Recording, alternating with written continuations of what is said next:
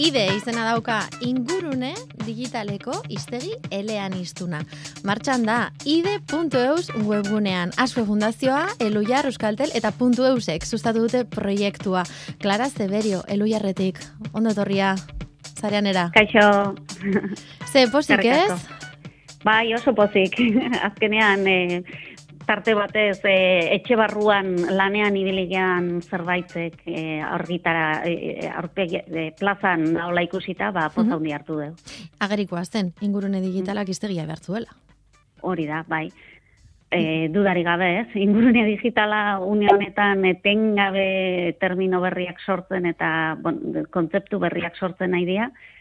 Eta askotan ingelesetik datozkigu termino horiek eta ez dakigu euskeraz nola eman eta pixkat e, behar horri erantzuteko sortu zen e, iztegi hau. Klara, landu duzu beste iztegi batzuk lantzen dituzuen bezala, edo digitala izateak berezitasuna dauka baita ere sortzerako garaian edo iztegi bat eraikitzerako unean? Sortzerako, beno, e, oiko moduan abiatu ginen, baina konturatu ginen bizi-bizi dagoen arlo badela, eta ez zala aski uneko dokumentuetatik abiatzea bakarrik, eta e, sarean zehar gehiago nabigatu behar izan dugu kontzeptuen bila. Zuek ibilizarete, bai. arrapaketan? Hori da, hori da, ibili gara eta ibiltzeko asmoa dugu. Eta bai. nola topatu duzue? Hau da, arrapaketa ariketa hori nola egin duzue? Bueno, ba, webgunetan euskaraz idazten den e, webgunetan bilaka ibilita, baina ez bakarrik euskeraz, e, batez ere ingelesezko ba, gaur egun ingurune digitalaren arloan argitaratzen diren artikuletan nabigatuz. Arkeologia, beraz ikaragarria. Hori da, arkeologia digitala esan dezakegu. bai.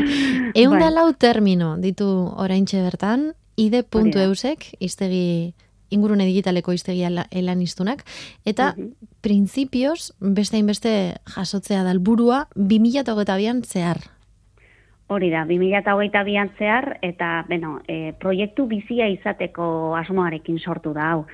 Batez ere, hau oinarri bada, ezarri dugu, e, iztegia e, webun, ide.eus e, webunean kontsulta daiteke, baina gure asmoa da, hau, e, aditu talde batekin batera e, bizi mantentzen jarraitzea, ez? aditu talde honek e, egunerokoan behar dituen termino horiek euskaraz emateko ba, laguntza e, izatea hor, eta aurrera begira ere, eteknabe sortzen diren termino horiek gehitzea iztegi honetan, eta gizartearen eskura jartzea.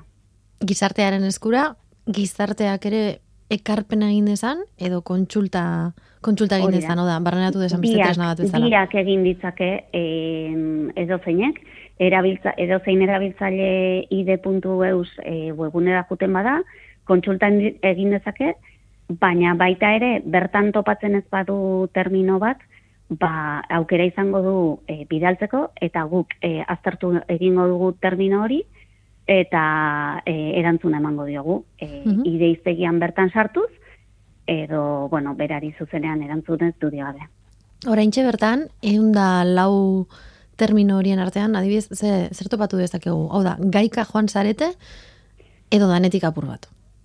En, ba, baditugu gaiak, bueno, orokorrean, ba, e, sare sozialak, telekomunikazioa, ziberga segurtasuna, horren e, garrantzizkoa dan ziber segurtasuna, eta gero badaude hor beste alor batzuk horiek horietan ere en, e, aberaz, iztegia aberazteko asmoa duguna, ba, merkataritza digitala, edo marketing digitala, edo baita bideo jokoen, bideo jokoen mundua, ez? Mhm. Horre bada hainbat eta hainbat iztegi oe, sartzeko. Eta orduan pixkate, bueno, ingurune digitalarekin zer ikusia duen iztegi orokorra, edo, bueno, gizarteari begira e, sortutako. Zeintzuk dira dituen elementuak? Bueno, ba, e, zu sart, e, bilaketa inezkero, e, bilaketa daiteke euskeraz gaztelania frantzesez zein ingelesez, eta horra gertuko zaizkizu kontzeptuen itzulpenak, terminoak beak hizkuntza horietan guztietan, eta gero definizio motz bat, e, lagungarri izan dadin kontzeptua, kontzeptua zer azalduz, Eta baita ere, nik ustez bereizgarri, berezia egiten du laiztegi e, hau, e, nola baiteko gomendioak edo e, iz jakin bati buruzko e, erabilera oharrak, edo baita ere adibidez e, orain burura datorkit telelan ba, e, itzaren inguruan, ba, telelana egokiteko, ba, gomendio batzuk e, badaude, eta, bueno, ba, nola ere jakingarriak edo interesgarriak izan daitezkeen e, estekak ere gehitu ditugu. em, elementu guztien artean, e, erabaki duzu baita ere, irudiak garrantzitsuak direla. Hori ere bai, hori ez dut aipatu, baina irudiak ere gehitu ditugu, askotan kontzeptu bat azaltzerakoan definizioarekin askiez, eta nola ere lagungarri izan dadin erabiltzailearen zat. Eta lan hau, hau da, em, iztegiaren mantentze lan hau nola, nola irudikatzen duzu, eh? Ze, klaro, esan duzu, irekia izango dela, bai jendeak erabiltzeko, bai e, terminoak e, bidaltzeko, bai. eta eta izan behar duela martxan etengabe dagoen iztegi bat, beraz, hori da. dituzuen gainontzeko iztegiekin edo edo proiektuekin badu bere izgarritasuna. Hori da, bueno, e, bai, hori da, e, be, luiarriztegien kasuan bezala e, egunean mantentzen saiatzen garen bezala, ba, kasu honetan ere urtero helburu bat jarri diogu, zuk e, hasieran esan dezun bezala ba, aurten ere aberazteko asmoa dugu, be, e, eunda berrogeita mar kontzeptu berrirekin, eta horiek sartzeko helburua badugu, eta horiek zart, e, uztartzen saiatuko gea batetik aditu taldeak egiten dizkigun e, proposamen eta gomendioekin, eta baita erabiltzaileen gandik e, totze zaizkigunekin. Klara, eta hasieran aipatu dugu, asko fundazioa, e, bueno, elkartu zaretela asko fundazioa, euskaltel, bai, e, bai. eta eluiar. Bai. Mm, bueno, sinergia badakigu, ez? Beti egiten dara hobeto lana. Batzutan. bai. Nola topatu dituzu bidaideak proiektu honetarako? Argi izan duzu hasieratik zeinekin zeinekin bai edo bai, bai, gana dudari, zenuten? Dudarik ba, gabe, ez? E, ingurune digitalean egun e, aktiboki parte hartzen nahi dian e, eragileak dia horiek, bai, azko fundazioa, puntu eus noski, e, Euskaltel Fundazioa eta guk ere horre badugu lazer esana e, e, iruditzen zitaigun. Eta aspalditik e, buruan genuen e, proiektu bat zan, ba, eta azkenean ba, Azko Fundazioarekin batera martxan jarri, eta batu zitaiz, e, ba, batera, gero batu zitaizkigun dudari gabe Euskaltel eta puntu eus fundazioa. e, interesa zutelako, arlo honetan behar bat bat zegoelako. Ze proiektu gehiago dituzu orain bertan esku artean? Edo ja iztegi egintzan tope zaude, ezin duzu gehiago ja. Hori. hori da, hori da, bai, e, luiarriztegiak berak e, izurrek, bueno, e, ba, badu e, lan handia, eta, bueno, baditugu beste hainbat, bueno, ba, feminismoaren arlorrean ere jarraitu nahi genuke lanean, Eta baditugu hor e, oraindik e, esan ezin ditugun beste batzuk, baina bai. Hemen jarraitzen duzu. Ari gara, bai, jarraitzen dugu. E, usta, usta onan ari zarete, ez? Delu jarran asken aldean izan ere, bueno, liburu arroxaren urte urrena izan da. Hori da. Elu jarrek berak urdeak ospatu ditu. Bai, bai, bai. Orain istegiaren, bueno, ez, hainbat, hainbat akordi, hainbat izarmen, hainbat kontu, istegia hau ere atera da urten. Hori da, bai. E, ezin zaretek esatu, elu jarren noin txortan ez gara kexatuko ez oso, oso kontentu gaude. bai ez, egia san, e, azken urteetan badugu e, alako sensazio bat, ba, gauza asko egiten ari garela, eta nola baitere e, guk e, gizartera begira lan egiteak ba, badula olako eskerron bat, ez? E, gizarteak ere gu kontuan hartzen gaituela, ez? Eta hori oso pozgarria da. Ba, maika gauza egiten jarraitu esaztu dela, eta guk hemen, zuek entzuteko. Eskerrik asko, Clara Zeberio. Eskerrik asko, zuei. Sarean. Puntu eus fundazioak eta Euskadi Ratiak elkarlanean ekoiztutako saioa. Babeslea Euskaltel. Euskadi Ratian, Sarean. Leire Palacios.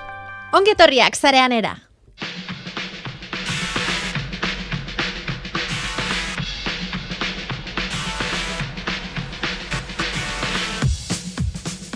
Barrena nabigatzen jarri dugu gure joera harrapakari partikularra. Ainoa Marzol eta interneteko pertsonaia fascinante, baten historia ekarriko digu.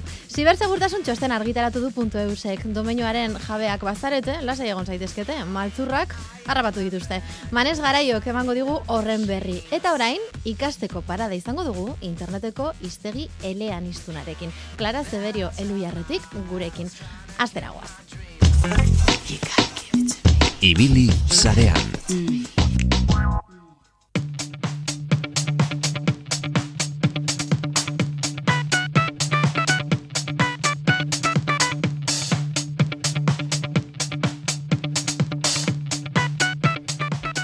Ide izena dauka ingurune digitaleko iztegi elean iztuna. Martxan da, ide.eus webgunean. Asue Fundazioa, Elujar Euskaltel eta .eusek sustatu dute proiektua. Clara Zeberio, Elujarretik, ondo etorria, zareanera. Kaixo. Ze, Eskerrik ez? Bai, oso pozik. Azkenean, e, tarte batez, e, etxe barruan lanean ibiligean zerbaitzek e, argitara, e, aurpegi, e, plazan daola ikusita, ba, poza hundi hartu du. Agerikoa zen, ingurune digitalak iztegia behartzuela. Hori da, bai. E, dudari gabe, ez? Ingurune digitala une honetan etengabe termino berriak sortzen eta bon, kontzeptu berriak sortzen nahi dira. Eta askotan ingelesetik datozkigu termino horiek eta ez dakigu euskeraz nola eman. Eta pixkat e, behar horri erantzuteko sortu zen e, iztegi hau. Clara, landu duzue beste iztegi batzuk lantzen dituzuen bezala, edo digitala izateak berezitasuna dauka baita ere sortzerako garaian edo iztegi bat eraikitzerako unean? Sortzerako, mm, beno, eh, oiko moduan abiatu ginen, baina konturatu ginen eh, bizi-bizi dagoen arlo badela, eta etzala aski uneko dokumentuetatik abiatzea bakarrik, eta eh, sarean zehar gehiago nabigatu behar izan dugu kontzeptuen bila. Zuek ibilizarete, harrapaketan. Hori da, hori da, ibili gara eta ibiltzeko asmoa dugu. Eta Bai. nola topatu duzue? Hau da, harrapaketa ariketa hori nola egin duzue? bueno, ba, webgunetan euskaraz idazten den e, webgunetan bilaka ibilita, baina ez bakarrik euskaraz, e, batez ere ingelesezko ba, gaur egun ingurune digitalaren arloan argitaratzen diren artikuletan nabigatuz. Arkeologia, beraz ikaragarria. Hori da, arkeologia digitala esan dezakegu. Bai.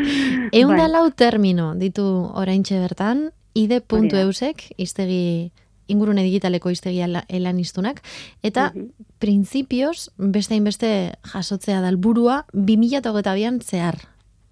Hori da, 2008an zehar, eta, beno, e, proiektu bizia izateko asmoarekin sortu da, hau.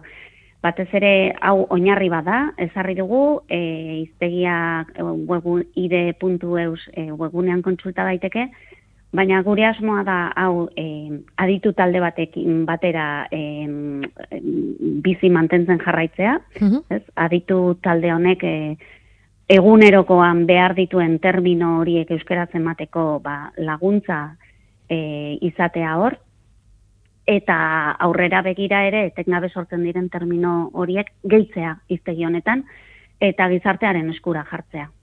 Gizartearen eskura, gizarteak ere ekarpena egin dezan, edo kontsulta, kontsulta egin dezan, oda, barrenatu dezan beste tresna bat bezala. biak egin ditzake em, edozeinek, erabiltza, edozein erabiltzaile ide.eus e, webunera juten bada, kontsulta endi- egin dezake, baina baita ere bertan topatzen ez badu termino bat, ba, aukera izango du e, bidaltzeko, eta guk e, aztertu egingo dugu termino hori, eta e, erantzuna emango diogu. E, Mhm. ide iztegian bertan sartuz, edo, bueno, berari zuzenean erantzunez du gabe.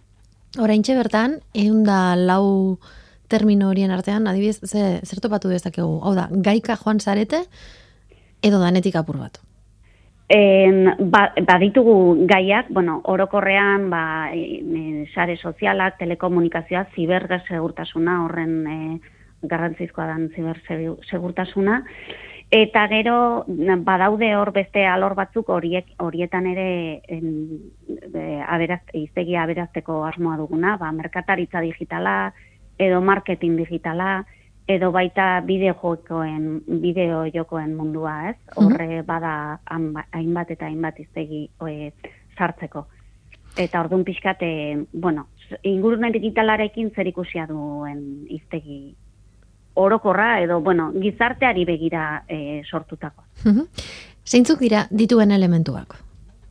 Bueno, ba, e, zu sart, e, bilaketa inezkero, e, bilaketa indaiteke euskeraz gaztelaniaz, frantzesez zein ingelesez, eta horra gertuko zaizkizu kontzeptuen itzulpenak, terminoak beak hizkuntza horietan guztietan, eta gero definizio motz bat, e, lagungarri izan dadin kontzeptua, kontzeptua zer azalduz, Eta baita ere, nik ustez bereizgarri, berezi egiten du laiztegi e, hau, e, nola baiteko gomendioak edo e, itz jakin bati buruzko e, erabilera oharrak, edo baita ere adibidez e, orain burura datorkit telelan ba, e, itzaren inguruan, ba, telelana egokiteko, ba, gomendio batzuk e, badaude, eta, bueno, ba, nola ere jakingarriak edo interesgarriak izan daitezkeen e, estekak ere gehitu ditugu. em, elementu guztien artean, e, erabaki duzu baita ere, irudiak garrantzitsuak direla? Hori ere bai, hori ez dut aipatu, baina irudiak ere gehitu ditugu, askotan kontzeptu bat azaltzerakoan definizioarekin askiez, eta nola ere lagungarri izan dadin erabiltzailearen zat. Eta lan hau, hau da, em, iztegiaren mantentze lan hau nola, nola irudikatzen duzu? Ze, klaro, esan duzu, irekia izango dela, bai jendeak erabiltzeko, bai e, terminoak e, bidaltzeko, bai. eta eta izan behar duela martxan etengabe dagoen iztegi bat. Beraz, Hori da. dituzuen gainontzeko iztegiekin edo edo proiektuekin badu bere izgarritasuna.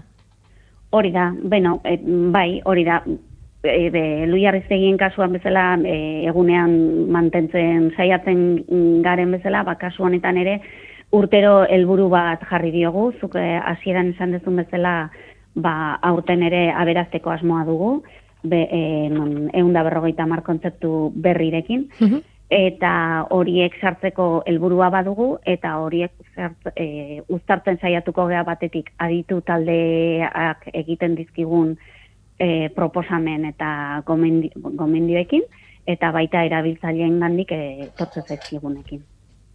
Klara, eta hasieran aipatu dugu, asko fundazioa, e, bueno, elkartu zaretela asko fundazioa, Euskaltel, bai, e, bai. eta eluiar. Bai. Mm, bueno, sinergia madakigu, ez? Beti egiten dara hobeto lana. Batzutan.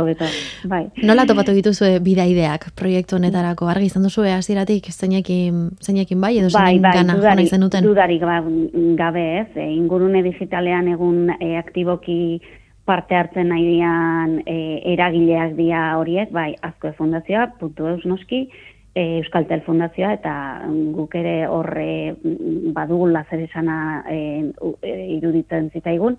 Eta aspalditik e, buruan genuen e, proiektu bat zan, ba, eta azkenean ba, Azkoe Fundazioarekin batera martxan jarri, eta batu zitaiz, e, ba, batera, gero batu zitaizkigun dudari gabe Euskaltel eta puntu eus fundazioa.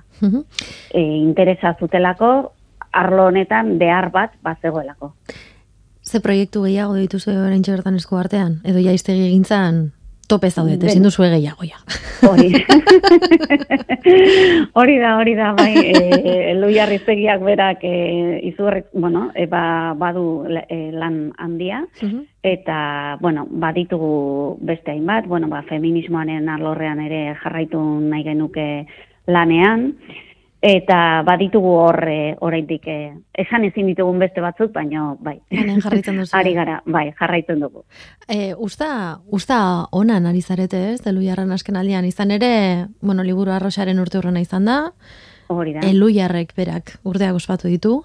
Bai, bai, bai. Orain iztegiaren, bueno, ez, hainbat, hainbat akordi, hainbat itzarmen, hainbat kontu, iztegia hau ere atera da urten. Hori da, bai. E, ezin zaretek esatu, elu jarren oin txortan. Ez gara kexatuko ez oso, oso kontentu gaude.